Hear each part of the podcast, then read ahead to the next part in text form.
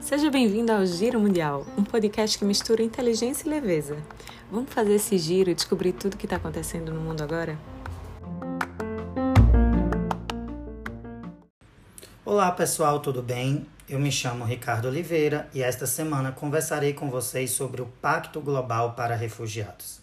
Anteriormente, em outro episódio aqui do Giro Mundial, conversamos sobre a situação de imigrantes haitianos nos Estados Unidos mas não são só os haitianos que sofrem com essa questão. Vários países vêm discutindo sobre essa temática e essas são as questões que iremos debater hoje. Por acaso, vocês já escutaram falar sobre o Pacto Global sobre Refugiados? O Pacto Global sobre Refugiados, aprovado pela Assembleia Geral da ONU, estabeleceu que um novo modelo abrangente de resposta aos refugiados. O documento prevê um apoio mais previsível e sustentável para aliviar as pressões sobre os países que acolhem os refugiados, para propiciar meios para que os refugiados se tornem autossuficientes, para ampliar o acesso ao reassentamento de refugiados em outros países e outras vias complementares, e para apoiar os países de origem dos refugiados, para que eles possam regressar em segurança e com dignidade. Um novo relatório divulgado na última terça-feira, dia 16 do 11, pela Agência da ONU para Refugiados, ACNUR, mostra o quanto a comunidade internacional avançou desde o desenvolvimento de uma nova estrutura internacional para compartilhar responsabilidades em situações de refúgio. Segundo o primeiro relatório de indicadores do Pacto, que cobriu entre os anos de 2016 e 2021, mostrou que houve um progresso no aumento de apoio aos países de baixa renda que acolhem pessoas refugiadas e na expansão do acesso dos refugiados ao trabalho e à educação. O relatório alerta, porém, que ainda há muito por fazer. Nesse sentido, a imagem que surgiu diante do relatório é mista vemos que os países com menos recursos continuam a assumir a maior responsabilidade pelas novas e pelas prolongadas situações de refugiados. Ao mesmo tempo, estamos vendo alguns bons indícios de progresso por parte dos países mais desenvolvidos, do setor privado, da sociedade civil e dos bancos de desenvolvimento em ajudar a tentar preencher essa lacuna.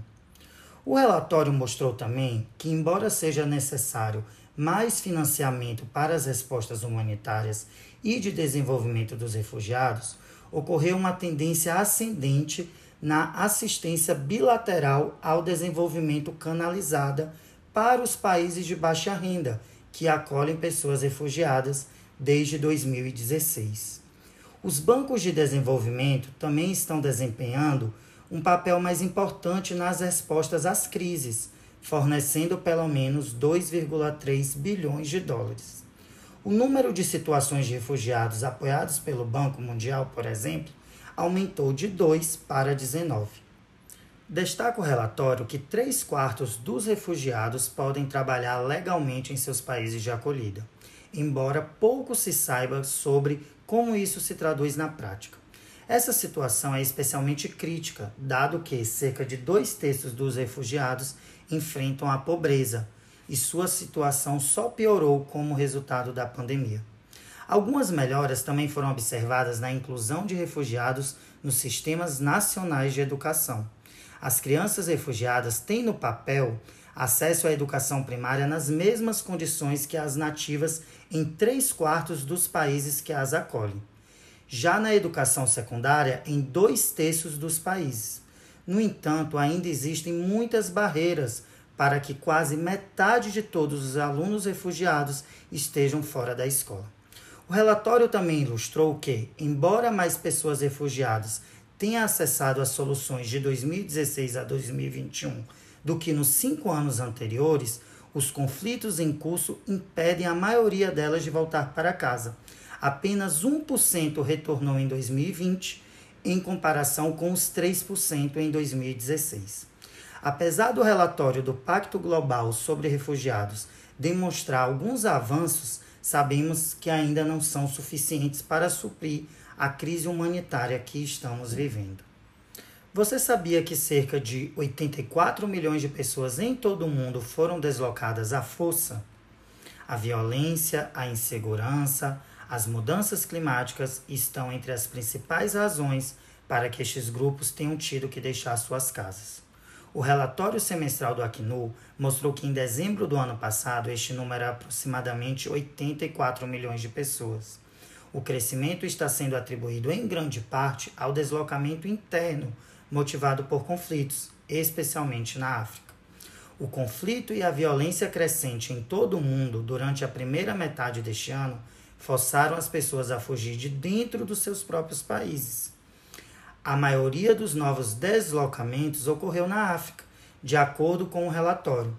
Na República Democrática do Congo, por exemplo, 1,3 milhões de pessoas foram deslocadas, e na Etiópia, 1,2. Enquanto isso, a violência em Mianmar e no Afeganistão também impulsionou a estatística mundial de pessoas que saíram de casa. O número de refugiados cresce na mesma proporção. O Acnu ainda observou que são cinco países de origem da maioria dos novos refugiados: República Centro-Africana, Sudão do Sul, Síria, Afeganistão e Nigéria. Uma mistura letal de conflitos, Covid-19, pobreza, insegurança alimentar e a emergência climática agravou a situação humanitária dos deslocados, a maioria dos quais estão sendo hospedados em regiões ainda em desenvolvimento. Nesse sentido, cabe à comunidade internacional redobrar seus esforços para construir a paz e, ao mesmo tempo, garantir que os recursos estejam disponíveis para as comunidades deslocadas e seus anfitriões. Ainda percebemos que são as comunidades e os países com menos recursos que continuam a arcar com um maior fardo na proteção e cuidado dos deslocados à força. E por isso essas nações devem ser melhor apoiadas pelo resto da comunidade internacional.